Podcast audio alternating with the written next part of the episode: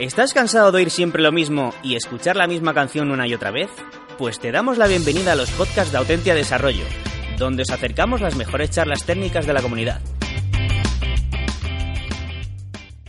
Conmotion 2017 Luis Enrique Corredera, Blockchain Life, hacia la confianza digital global. Ahora que ya tenemos eh, toda la logística preparada, podemos comenzar otra vez. Eh, agradeceros a todos que hayáis venido hoy a esta charla, que entre todos los tracks hayáis elegido este, porque la verdad es que me, parece alucinante. Como os comentaba, estoy seguro de que es porque, porque aquí pone blockchain y no porque sea yo el que la da, así es que no os pongo ni mi nombre. me llamo Luis Enrique Corredera y ahora mismo me incorporé, me incorporé hace unos meses a la, a la compañía Deloitte que es un, pues, la mayor auditora a nivel mundial, como, supongo que, conoceréis algunos, y también es una de las mayores empresas, eh, es la mayor empresa en el mundo de, de la ciberseguridad. Ahora mismo, eh, el área en el que he tenido la suerte de incorporarme es eh, innovación en ciberseguridad, que es un área en el que estamos trabajando en conseguir que la seguridad no sea el candado que nos prohíbe hacer las cosas como, como, estamos acostumbrados, no puedes hacer tal cosa por política de seguridad, como me acaba de decir ahora la compañera de cámara, por ejemplo, eh, me, te paso un pendrive y me das la presentación. No puedo por seguridad, tengo el ordenador capado y no puedo sacar las presentaciones, tendré que buscar otra forma de hacerlo. ¿no? La seguridad corta, pero la seguridad también, en el Centro de Innovación de, de Ciberseguridad de Deloitte, lo que hacemos es coger las tecnologías y hacer que nos sirvan no como el candado que nos prohíbe, que nos cierra, sino como la llave que nos habilita a hacer nuevas, nuevas cosas, nuevos procesos, hacer la vida más digital y más sencilla. Y os ponía un ejemplo, como el caso del alta bancaria, que, se está anunciando, por ejemplo, en, televisión últimamente, eh, date de alta con un selfie, por ejemplo. Bueno, eso bajo ese concepto tan sencillo, hay una grandísima cantidad de tecnologías, algunas de ellas de seguridad también implicadas, y por ejemplo, darte alta con un selfie implica sacar una fotografía de un ID card, de un DNI, por ejemplo, eh, que ese DNI se reconozca si está, si tiene patrones de falsificación o no, eh, que se extraigan información como la firma y la foto, que esa foto se pueda comparar, por ejemplo, con los rasgos biométricos de un selfie, que es el que tú te haces a ti mismo, para ver si tú eres esa persona, la de la fotografía. Eso se hace con pues, redes neuronales, efectivamente. Eh, luego hay otra serie de, procesos, como por ejemplo la firma, la firma electrónica de contratos, la contratación electrónica, que es criptografía. Y luego pues hay temas de custodia de información, que son servicios de, de confianza digital. Hay una cantidad enorme de seguridad metida en un proceso tan tonto como hacerle un selfie, hacerte un selfie, hacerle una foto al DNI y abrirte una cuenta del banco. ¿vale? Y eso es a lo que nos dedicamos. Eh, dentro de todas estas tecnologías que nosotros estamos aunando, eh, pues hay una que se llama blockchain, que es una de las más disruptivas que han aparecido pues, en los últimos tiempos.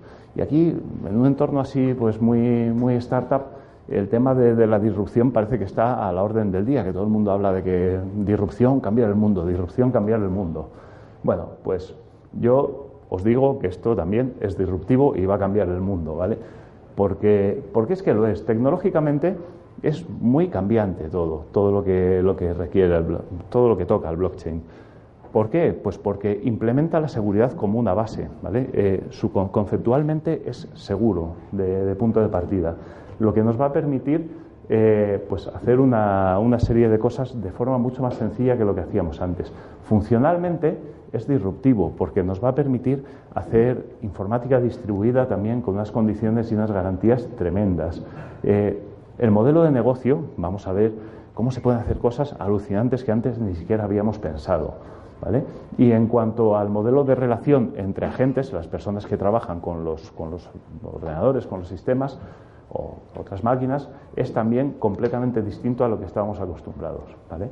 Eh, también es muy mentalmente disruptivo, nos hace cambiar mucho la, forma de concebir las cosas y estamos al principio, hay poca oferta real, pero enseguida vais a ver, se os van a ocurrir mil formas de, de usar el blockchain, pero realmente estamos en un momento en el que hay poco hecho y hay mucho por hacer. A mí me recuerda esto como cuando arrancaba Linux me permitís una licencia. Para mí Linux arrancó en torno al año 95, que fue cuando lo conocí, y todavía estaba aquello pues, muchísimo por hacer, ¿vale? Aquí estamos en un momento embrionario como en aquella época romántica de Linux donde estaba, donde hay muchísimo también por hacer, ¿vale? Y nosotros, pues bueno, hemos, dentro de esta experiencia que tenemos en, blockchain, eh, hemos encontrado también un modelo que nos permite hacer entender blockchain de forma pues muy, muy sencilla a nuestros clientes y a toda la gente con la que, con la que trabajamos, ¿vale? mediante un concepto que le llamamos el blockchain life, una metodología que, también pues, nos cambia un poco la forma de entender las cosas. Es como una gamificación de, de, la concepción de, la tecnología, que se basa en estos cinco pasitos que, vamos a ver. Uno que es entender, otro que es analizar los casos de uso. ¿Cómo analizamos un caso de uso para usar blockchain? Es completamente distinto a la forma en la que lo estamos haciendo. Vamos a ver también cómo, cómo se usan en el mundo real estas tecnologías. Vamos a aprender qué herramientas son las que añade a nuestra caja el blockchain y finalmente os cuento un, poquito el proceso, si estamos en tiempo, de Blockstorm, para que, es como si fuera un brainstorming que nosotros hacemos, pero, pero bueno, ayudando a, ayudado de, cartas y de un poquito gamificado para ayudar a conseguir el concepto de blockchain aplicado a la realidad, ¿vale?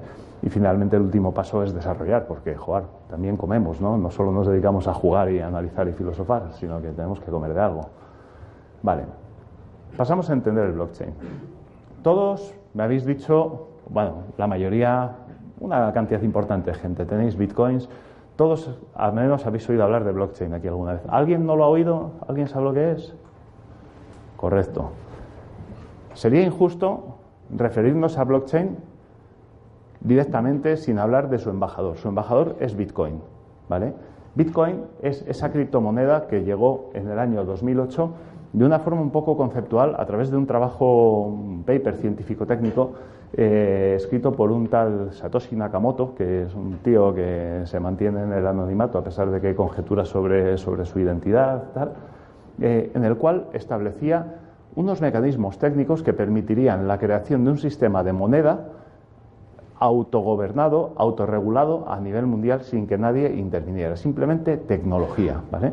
Eso es la leche. En el año 2008 había habido ya eh, varios intentos de hacer cosas parecidas, lo que pasa es que eran más filosóficas eh, y siempre terminaba habiendo una centralización. Lo que fue disruptivo en este caso fue la descentralización eh, y el concepto de, que no hubiera nadie que lo, que lo gobernara. ¿vale? En 2009 se reservó el dominio bitcoin.org y se insertó el primer bloque, que es el nodo, lo llaman nodo génesis o bloque génesis, de, Bitcoin y a partir de, a partir de aquí pues se tiene, yo creo que la primera constancia de una operación, de una transacción económica realizada en bitcoins es dos pizzas eh, por 10.000 bitcoins. Tenéis aquí eh, la referencia. Supongo que viene la referencia está en Forbes porque el que los compró está forradísimo.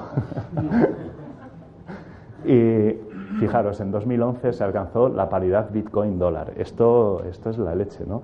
Seguro que este tío, que el pizzero de, de Florida, que cogió los 10.000 Bitcoins, en cuanto alcanzó la paridad, dijo, me lo espumo, ya está. A día de hoy, las cosas han cambiado la leche. No ha pasado mucho tiempo, han pasado apenas ocho años, pero en marzo de este año el Bitcoin superaba por primera vez el valor de la onza de oro. Esto es 1.123 dólares, se había perdón, 1.223 dólares, se había multiplicado por 1.200 el valor en seis años, ¿vale? Eh, a día de hoy se abre un cajero al día de, bitcoins, hay sistemas de pago, hay tarjetas para poder pagar de débito que pagas con, bitcoins. Eh, a día de hoy, por ejemplo, Visa ha anunciado esta semana, Visa, el operador de pagos, que está montando un sistema que ya está probando, un sistema de, pagos entre empresas basado, basado en blockchain. Eh, hay otros, Ripple, por ejemplo, es una criptomoneda que, está orientada también a, hacer pagos transfronterizos basados en, blockchain. en el mundo financiero, sin lugar a dudas, esto ha calado y está empezando a funcionar muy bien. A día de hoy, bueno, a día de hoy, a día de ayer, pero como la volatilidad es tremenda, me vais a permitir aquí un poco de licencia. 8.200 eh, dólares cada Bitcoin. 16,7 eh, millones de bitcoins aproximadamente en el mercado. Esto es la leche en términos de, pasta. ¿vale? ¿Cuánto vale esta pizza hoy? Es fácil, ¿no? Unos 82 millones de dólares. Esto sería haberlo guardado, es, tentador, ¿no? No creo que lo haya hecho. Si yo hubiera sido él, a lo mejor me hubiera quedado un Bitcoin por tener algo así en un, en un futuro, ¿no? Si lo queremos comparar con el tamaño de los países, económicamente hablando, Bitcoin a día de hoy eh, tendría un valor aproximado de 122.000 millones de dólares, que lo que lo situaría entre, por ejemplo, un país gigante como es Kazajistán y un país bastante rico para su tamaño como es Qatar. Estamos hablando de que una fricada, por así decirlo, ¿no? con, con licencia, eh, de cómo montar un mundo ciberpunk en el que no haya una, no se gobierne aquí nada, todos los ordenadores sean los que manejen la pasta, tal cual, de forma descentralizada y sin gobiernos, alcance el tamaño de un país mediano. Coño, esto es impresionante, ¿no? Y eso es gracias a qué? Al Bitcoin como tal, ¿no? El Bitcoin es algo a lo que nosotros le hemos atribuido un valor eh, como si fueran cromos de béisbol o como si fuera, no hay nada por detrás que lo respalde. Actualmente en la mayoría de las monedas tampoco hay nada que lo respalde, pero eh, el Bitcoin se basa en la confianza de la gente, en la, en la, fe. La gente está confiando en ello. Y es algo de, más, me decía una vez, eh, pues una, una, persona con la que tuve la, ocasión de compartir unas impresiones, que ella veía el Bitcoin como un dragón que de repente aterrizaba en el Bernabéu en al final de, en la final de la Champions. Si sois del Madrid entenderéis que se juega en el Bernabéu, ¿no? Eh, joder, si un dragón aterriza en el Bernabéu en medio de la Champions, todo el mundo lo cree porque todo el mundo lo ha visto por la tele que ha llegado un dragón y se ha llevado el balón del Bernabéu.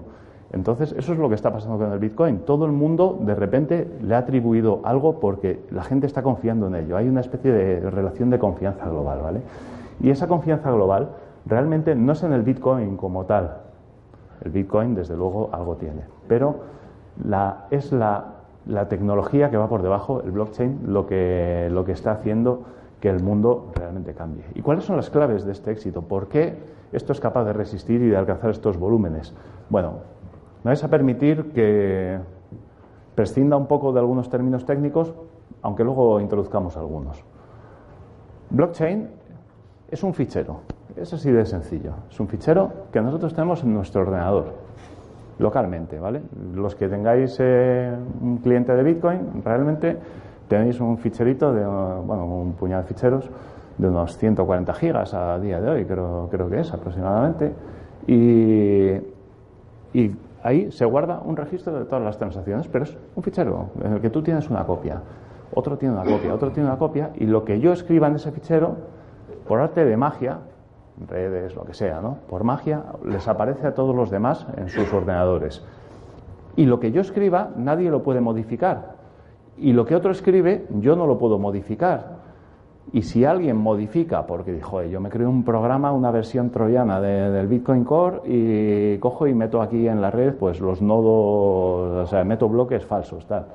Pues se monta una especie de consenso, de, de, decisión entre todos los participantes, se detecta ese problema y se elimina de, ese fichero o se rechaza la entrada en el fichero de todos esos bloques. ¿vale? Eso es únicamente lo que hay. Si yo quiero leer en el blockchain, leo de mi ordenador local. Si yo quiero escribir en el blockchain, escribo en mi ordenador local. Y automáticamente eso aparece en todos los demás. Todo lo que escriban los demás automáticamente aparece en el mío. Así de sencillo. Joe, y si es así de sencillo, ¿cómo garantizamos la autenticidad del contenido? ¿no? ¿Cómo, sabéis que yo soy yo el que lo está escribiendo? Bueno, pues tenemos mecanismos, tecnología, que es la firma electrónica, que es el más evidente, ¿no? es el que se está usando para firmar las operaciones. Si yo, y aquí ya empezamos a, a tocar un poquito el tema técnico, si yo soy, pongamos, el dueño 2, ¿vale? Y tengo una cantidad, una transacción económica que alguien me ha enviado, un tal dueño 1 me ha enviado, eh, para yo poder gastarlo, tengo que firmar con mi clave privada la transacción que está dirigida a mi clave pública. ¿vale? Vais a permitirme aquí una licencia poética, que es que voy a usar el término clave pública en lugar de dirección. ¿vale? Eh, esa clave pública lo que va a hacer, o sea, cuando yo firmo esto, este gasto de este dinero que me ha llegado a mí, realmente, como estamos usando criptografía de, de llave pública, asimétrica, solo el que tenga la clave privada podrá hacer ese gasto. Y todos los demás podrán comprobarlo porque mi firma con la clave privada está eh, recogida con mi clave pública. ¿vale? Así es no, es, no es más que esto. Así de sencillo. Estamos hablando de distribución y de firma electrónica para garantizar las operaciones. Si yo soy malvado y cojo y cambio este, este bloque de, aquí, por ejemplo, para, porque hago un gasto y quiero hacer un doble gasto, quiero gastar el mismo, la misma cantidad de bitcoins, las mismas entradas, las quiero gastar en dos personas a la vez y engañar. ¿no? Es como partir un billete de 10 y decir, mira, son 5 y 5. ¿no? Pues lo que haríamos sería eh, tratar de modificar esto y lo único que podríamos es firmar por nosotros mismos, no podríamos firmar por otros porque la clave privada necesitaríamos la clave privada de otros. Con lo cual, reflexión desde el punto de vista de la ciberseguridad. El bote de oro del blockchain, lo que hay que proteger a tope son las claves privadas, ¿vale? Igual que en una PKI, igual que en todo esto, son las claves privadas. Todo lo que es el tema del blockchain ya se encarga la red de, protegerlo por ti. Pero las claves privadas son el bote del oro. Si te roban las claves privadas, te roban la pasta, te falsifican los mensajes, puede ocurrir todo esto, ¿vale? ¿Y cómo se garantiza la integridad? ¿Cómo me aseguro de que, yo qué sé, no llega alguien y cambia un bloque entero, no solo una transacción firmada, sino un bloque entero dentro del blockchain? Bueno, pues esto se hace, y de aquí viene el nombre de chain, de cadena de bloques, porque de cada bloque se coge una cabecera que es como digamos lo que contiene los metadatos de, las transacciones que se han realizado y esa cabecera eh, se hace un hash. Y además bueno el hash luego está sometido a una serie de, pruebas de trabajo y tal pero, pero se hace un hash y ese hash se incluye como payload del siguiente bloque. De modo que para calcular el hash de este bloque también tenemos que incluir el del anterior y el del anterior y el del anterior y así hasta que llegamos al nodo génesis. Si alguien rompe un bloque, toda la cadena eh, quedaría, habría que resellarla, ¿vale? Lo cual técnicamente es, imposible con el, con el nivel de, tecnología que tenemos en este momento. Eh, y como es imposible, pues sería detectado y sería, sería rechazada la, la, la falsificación, ¿vale?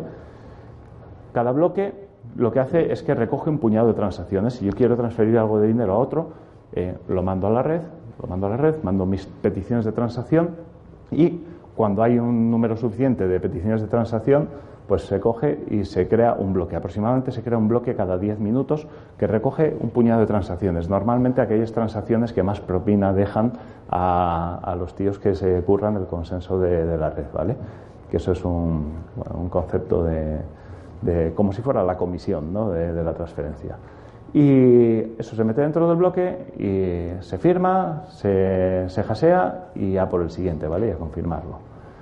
¿En qué se basa esto? ¿Cuál es el modelo criptográfico ahí por debajo? Es criptografía de, curva elíptica, ¿vale? Este, esta referencia os la he dejado aquí para, para cuando os pasemos la, la, presentación, que lo podáis, le podéis echar un vistazo. No os lo voy a contar yo, porque este señor ya lo cuenta mucho mejor que yo.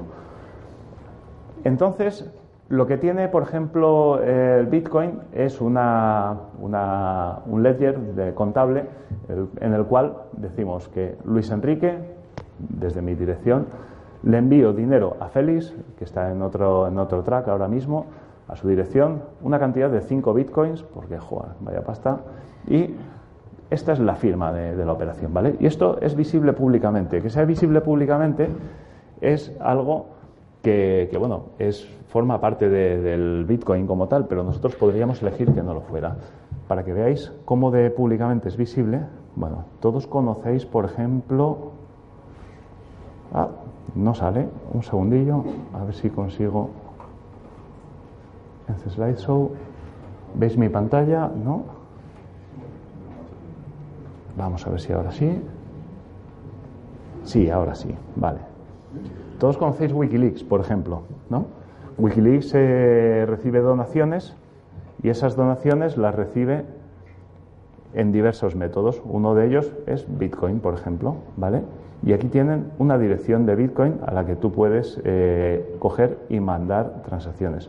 La dirección de Bitcoin no es una clave pública como tal, es un hash de la clave pública, ¿vale? Es un mecanismo de protección adicional que tiene para que si algún día pasa algo, como lo que ha pasado con los DNIs españoles y la biblioteca de Infineon, por ejemplo, pues no podamos todos empezar a gastar los bitcoins de otros a lo, a lo loco, sino que tendríamos además que ser capaces de provocar colisiones en el algoritmo de hashing con la clave privada y la clave pública. O sea, eso es muy, muy improbable con la tecnología actual.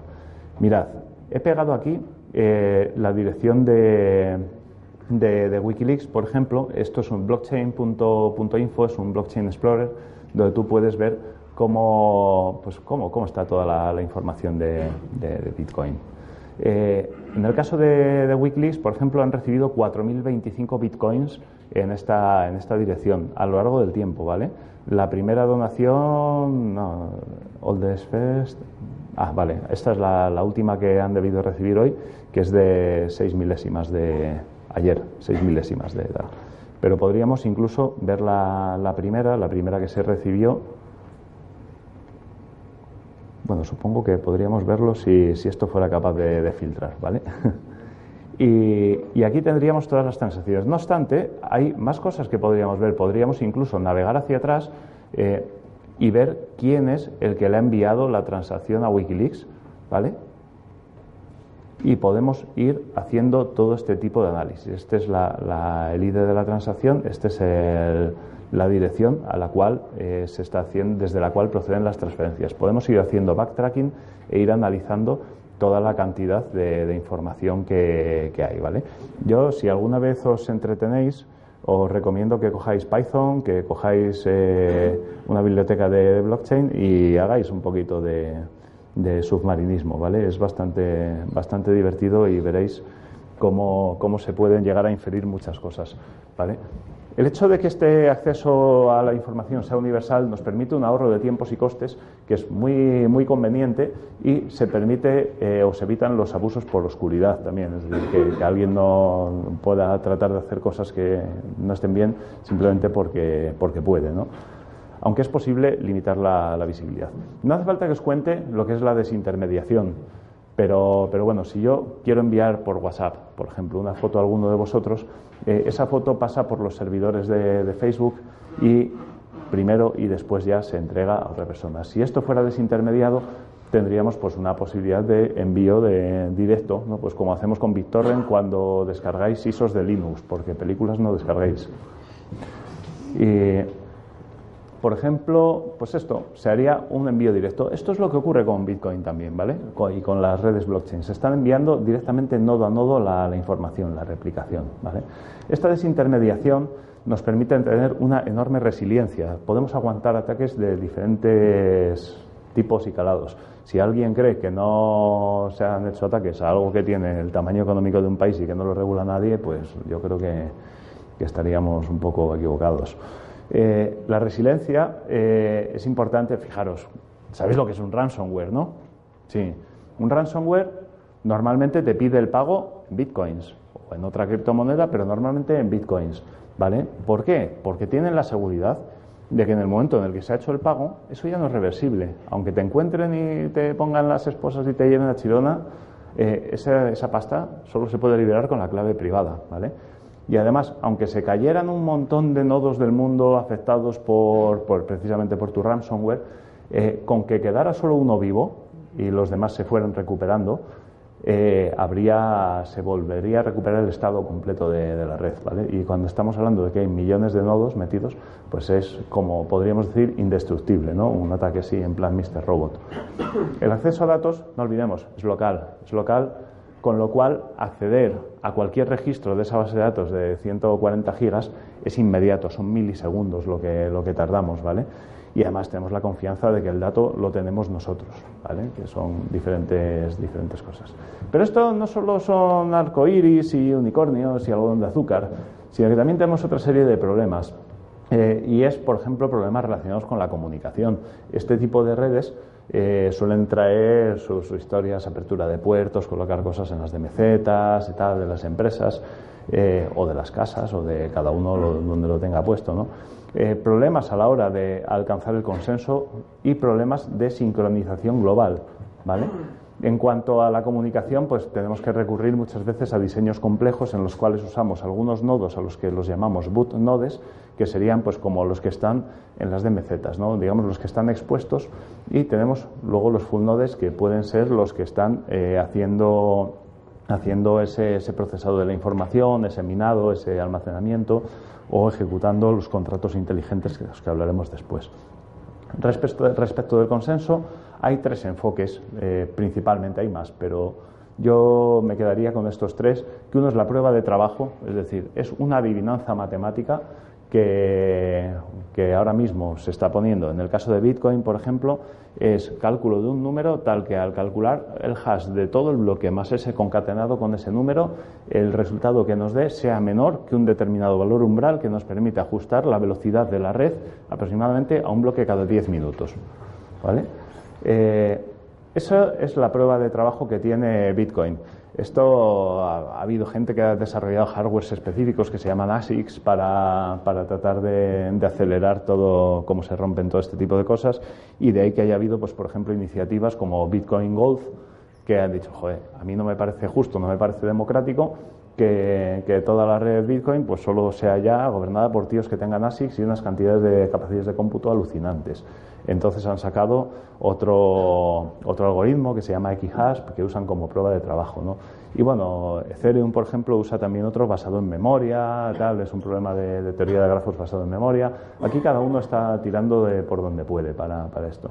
Hay otra, otra forma del proof of stake, la prueba de pertenencia, que este es, es, muy, es un sistema como más de confianza. ¿no? Todos los que estamos en la red nos conocemos, eh, somos colegas y colaboramos pues vamos, en lugar de hacer, resolver adivinanzas, vamos a hacer votos, ¿vale? Vamos a votar quién está de acuerdo con que este bloque entre y quién no, ¿vale? Y luego hay otro que es la prueba de autoridad. Eh, en este caso, imaginaros que, yo qué sé, la administración pública, ¿no? Pues eh, ellos siempre tienen la última palabra y si no, ya veréis cuando os llegue una carta de Hacienda o de tráfico. Eh, la, la, prueba de autoridad permite que no haya una discusión a la hora de alcanzar el consenso. Simplemente cada bloque se sella con una entidad, por ejemplo, con una TSA, una Time Stamping Authority, de, autoridad reconocida públicamente, y entonces cada uno de esos bloques quedaría perfectamente validado y dentro del sistema se le atribuiría confianza. Lo que pasa es que el Proof of Authority tiene el problema de que empezamos a centralizar el consenso, ¿vale? Ya es un tío el que está mandando, ¿vale? Esto se sale de, la filosofía. Sin embargo, se está empezando a usar.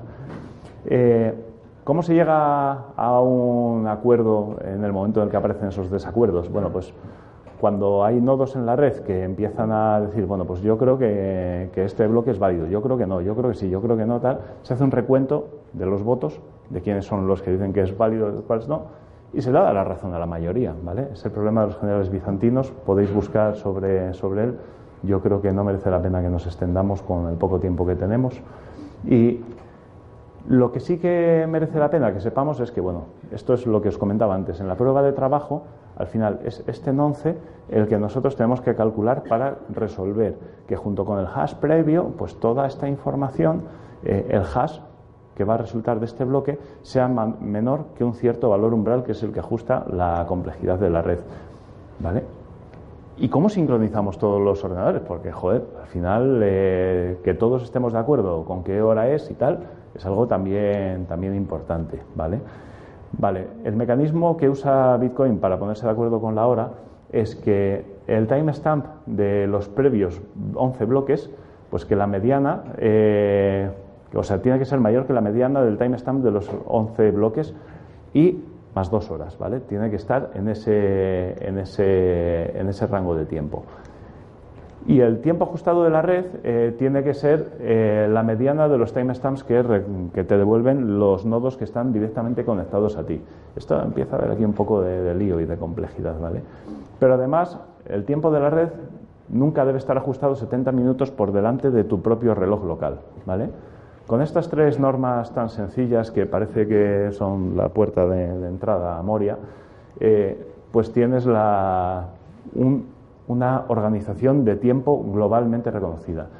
eh, es razonablemente fiable. Eh, de hecho, incluso Julian Assange lo usaba cuando, cuando estaba siendo perseguido y todo esto. Bueno, supongo lo sigue siendo, pero ahora ya no es noticia.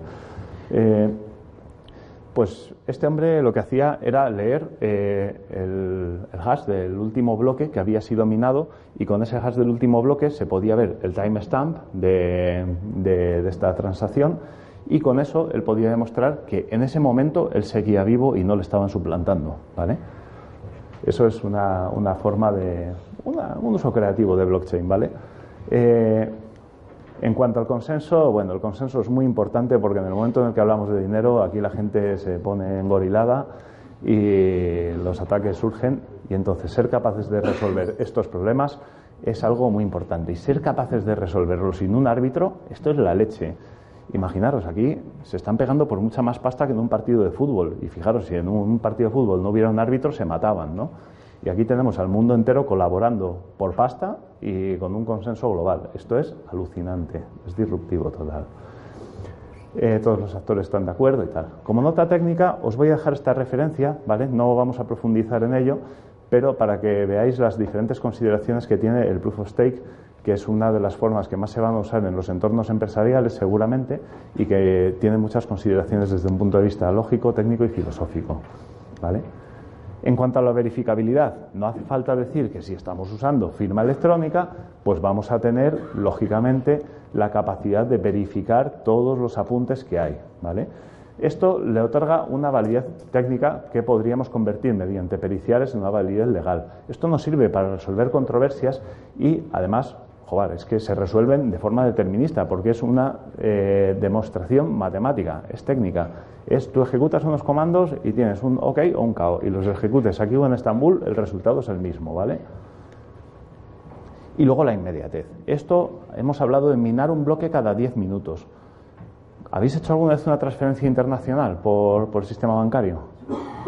Pues imaginaros, los que sí lo habéis hecho ya sabéis el infierno que es, y los que no lo habéis hecho, eh, si queréis mandar yenes alguna vez a Perú, ¿vale? Eh, convertidos en peso, en soles, eh, eso es la leche, ¿no? Porque tienes que hacer primero una transferencia a un banco americano intermedio. Eso lleva varios días. hay unas comisiones. El banco te lo convierte a dólares. Eso tiene unas comisiones también. cuando es convertido a dólares, después de hacer las validaciones que hagan, cogen y lo mandan al banco peruano en forma de pesos. Y es, perdón, de soles. Y jugar, eso lleva otras comisiones, ¿no? Tanto de la transferencia como del cambio tal. Y eso lleva días, lleva semanas incluso. Eh, yo, en mi experiencia, soy he trabajado mucho como perito informático y me ha tocado trabajar en casos de fraude a nivel internacional de millones de euros, eh, precisamente usando trucos sobre las transacciones SWIFT y aprovechando esos delays que, que ocurren entre las comunicaciones, ¿vale? En ese tema, eh, Jobar, eh, estamos hablando de que ocurre a los 10 minutos la transferencia de valor y con una comisión que puede ser ridícula. Hablamos a lo mejor de, yo qué sé, 5 euros lo que te puede costar hacer una transferencia de una cantidad enorme de, dinero al otro lado del mundo en 10 minutos. Esto no tiene precio, ¿vale? Y además nos permite agilizar procesos y centrarnos en las cosas que de verdad aportan valor, en lugar de estar ahí, venga, con el correo, venga, mira, ha llegado el Swift, no, no ha llegado, oye, mira, mándalo mejor a este otro sitio, tal cual, que tienes un problema con el dato, es un coñazo auténtico, ¿vale? Facilita, por supuesto, los sistemas de compensación, etcétera. Y hay gente, por recoger algunas opiniones de tíos que son bastante más influyentes que yo, eh, por ejemplo, el CEO de Google dice que es un es como, un hallazgo ¿no? matemático, eh, criptográfico, que tiene la habilidad de hacer que algo digital no sea duplicable. Esto es la leche, porque es uno de los grandes problemas que tenemos con los activos digitales, con la propiedad intelectual. La propiedad intelectual en el mundo digital no produce escasez. Si tú me robas el portátil, que es un activo físico, tú tienes un portátil y yo ya no lo tengo, hay escasez. Pero si tú me robas un MP3 de mi último disco, joder, yo sigo teniendo el último disco, sigo teniendo mi MP3 y tú también lo tienes. Has robado la propiedad intelectual, pero no el activo, ¿vale? Eh, de esta forma, con Bitcoin, con blockchain, se habilita un nuevo mundo en el que es posible producir escasez. Yo tengo un Bitcoin que es como un MP3, que es como cualquier otra cosa digital que no existe, ¿vale? no existe más que un apunte en un fichero y nadie lo puede gastar por mí. Nadie, aunque lo duplique, no puede usarlo por mí. ¿vale? Esto es fantástico. Eh, John McAfee, que fundador de una reconocida marca de, seguridad, también un perfil un poco controvertido, dice que no se pueden parar las cosas que son como el Bitcoin y que el mundo tendrá que reajustarse. Yo estoy totalmente de acuerdo con él en este sentido. ¿vale? Y, joder, incluso Peter Thiel, que fue cofundador de PayPal, dice que la Bitcoin es la primera moneda que tiene un potencial como para cambiar el mundo y os lo está diciendo un tío que fundó algo que ha sido capaz de cambiar el, cómo se hacen los pagos en el mundo. ¿no? Yo creo que, que hasta aquí Bitcoin ha sido impresionante. ¿no? Pero si pudiera ser mejor aún? ¿Y si pudiera ser, gracias, si pudiera ser un poquito mejor, ¿cómo haríamos? Bueno, pues os presento al smart contract. Es como el blockchain 2.0, podríamos decir, si tuviéramos que buscar un titular de, prensa. El smart contract son programas que nosotros podemos tirar en un blockchain y se van a ejecutar de forma simultánea en todos los ordenadores de la red, ¿vale? Tú cuando tiras un programa no se puede cambiar. Ese programa está firmado electrónicamente por el autor, no se puede cambiar y se ejecuta de forma autónoma.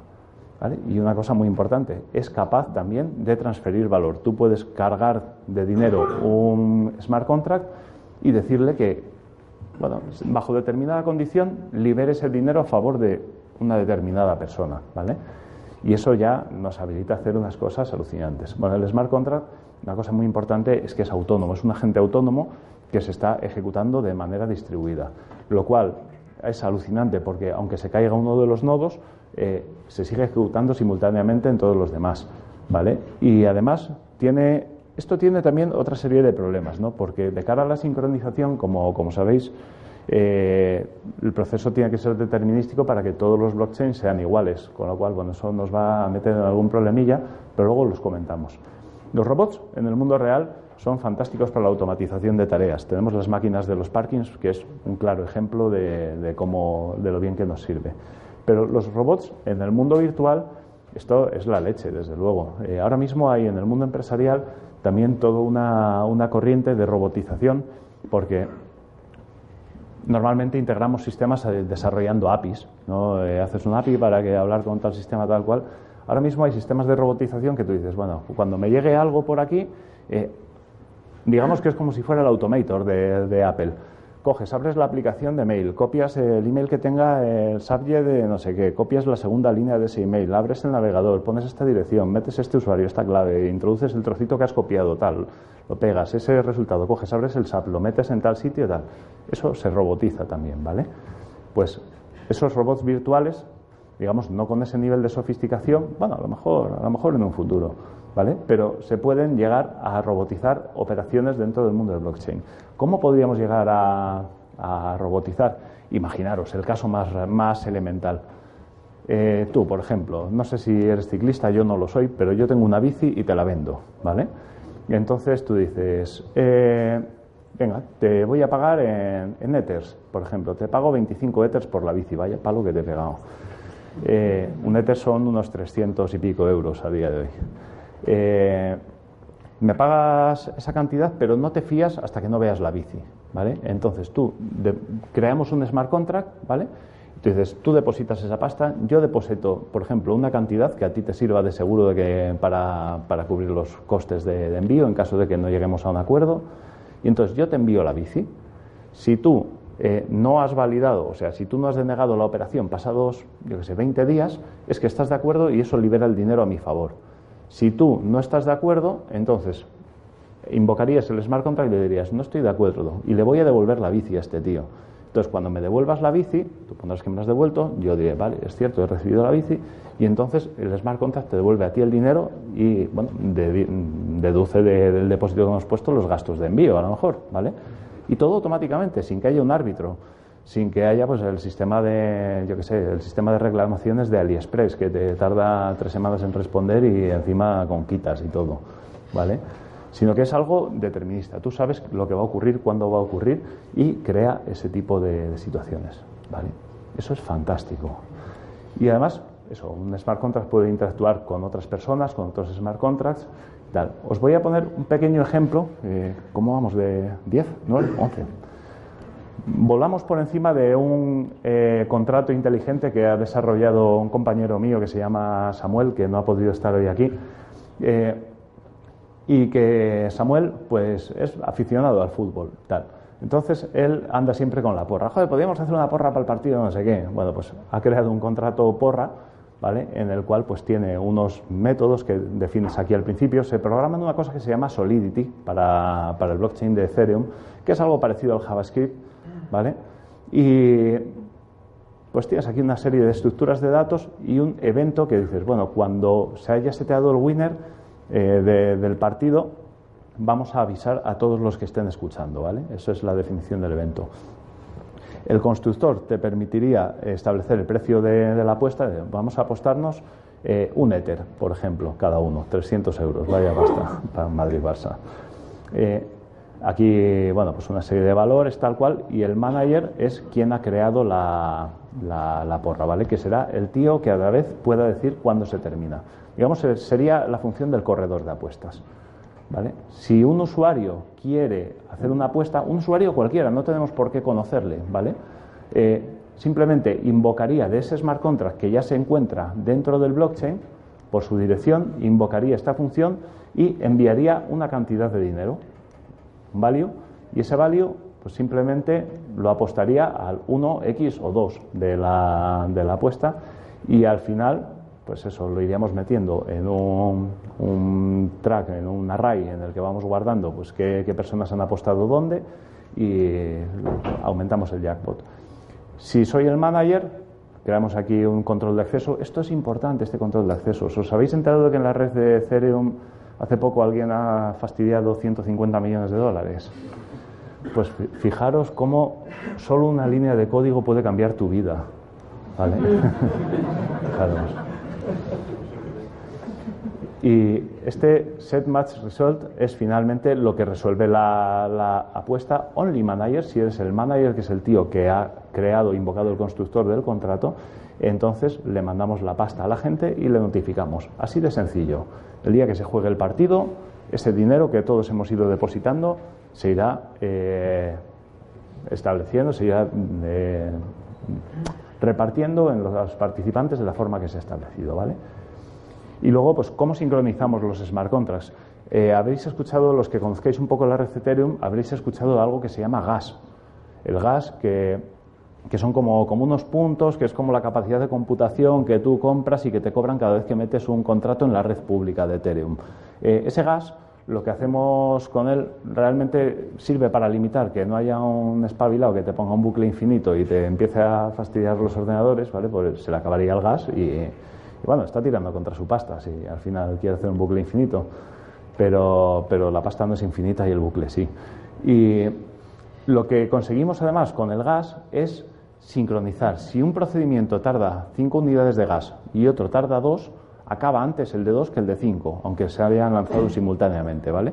Con lo cual se establece ese orden de prelación y esa, esa, esa forma de, de, ordenar los, los, sucesos, las secuencias y resolver las controversias a través del cálculo del gas que consumen cada uno de ellos, ¿vale? Tenemos transparencia porque se conoce eh, el código, podemos eh, investigar toda la historia, tenemos visibilidad pública, tenemos consenso, verificabilidad, transferencia de valor, inmediatez, desintermediación y tenemos problemas. Tenemos problemas que tenemos que hacer frente. El primero de ellos es la confidencialidad. Hemos estado hablando en todo momento de que todo esto es público, pero ¿y si no quiero que lo sea? ¿Cómo lo resolvemos? ¿no?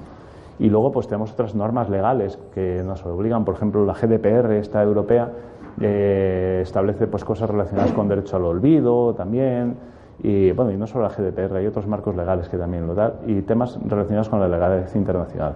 La legalidad internacional es cosa de juristas vale los que somos tecnólogos nos tenemos que preocupar de estos dos principalmente porque de eso ya se preocupan ellos y nosotros desarrollamos lo que ellos nos digan vale la confidencialidad la vamos a tratar con tres diferentes modelos de blockchain. Está el blockchain público en el que yo no sé quién eres, pero tú puedes escribir ahí lo que quieras y todo el mundo lo ve, ¿vale?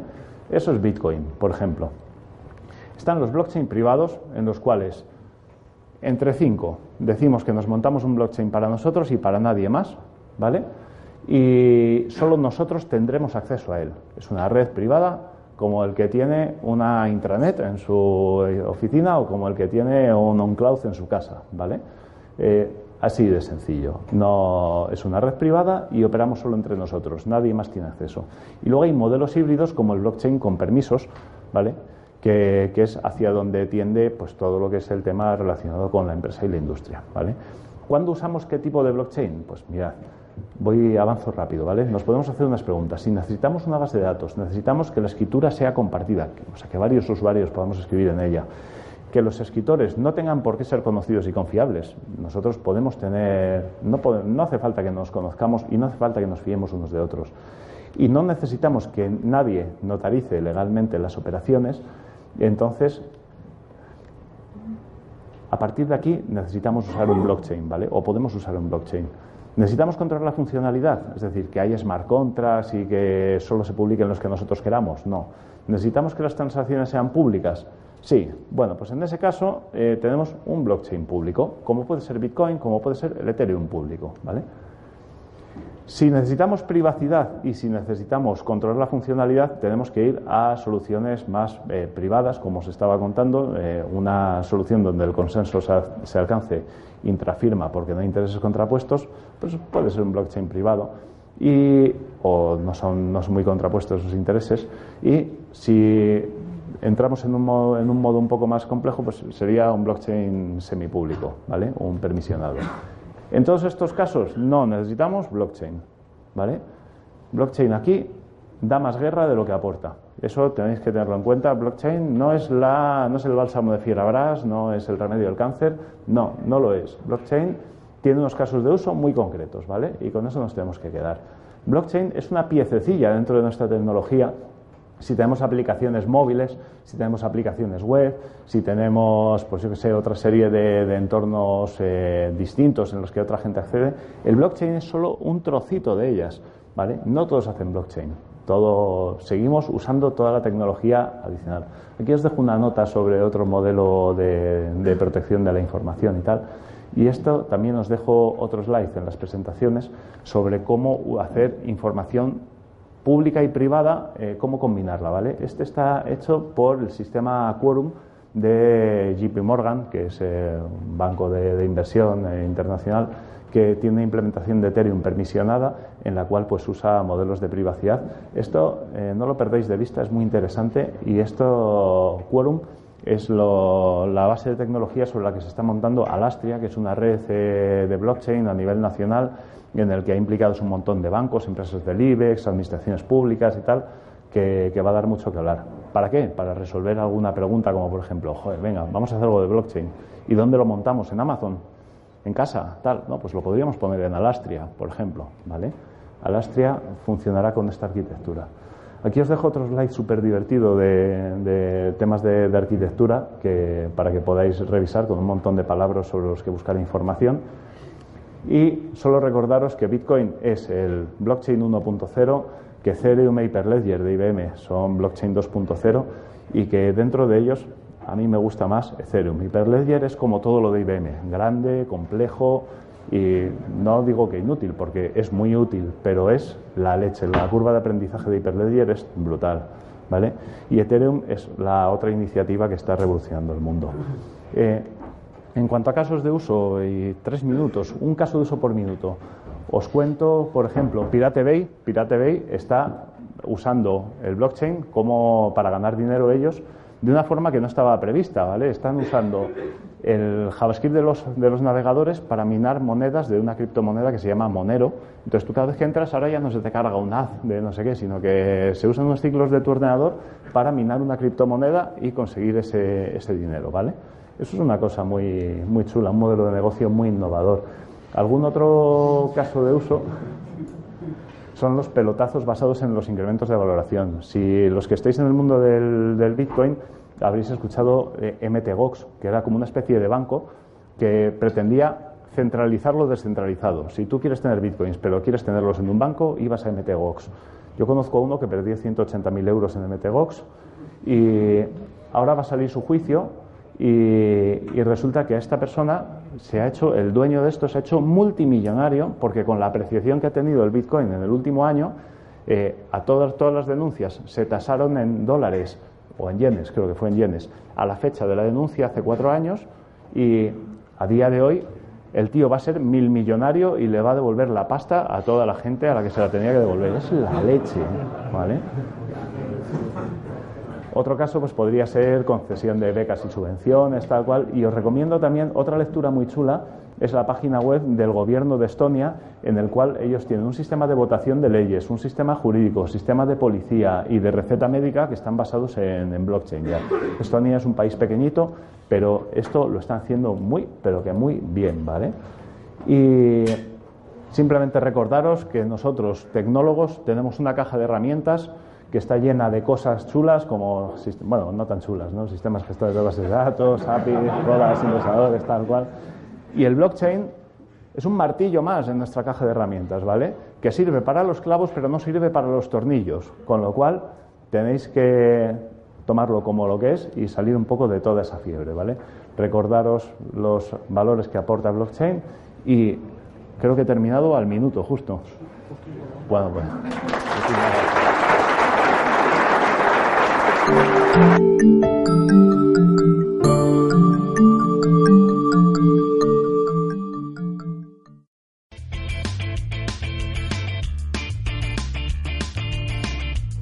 te ha gustado el podcast y quieres estar a la última en tecnología, suscríbete a nuestro canal de iVoox y escúchanos donde quieras. Para más información, autentia.com.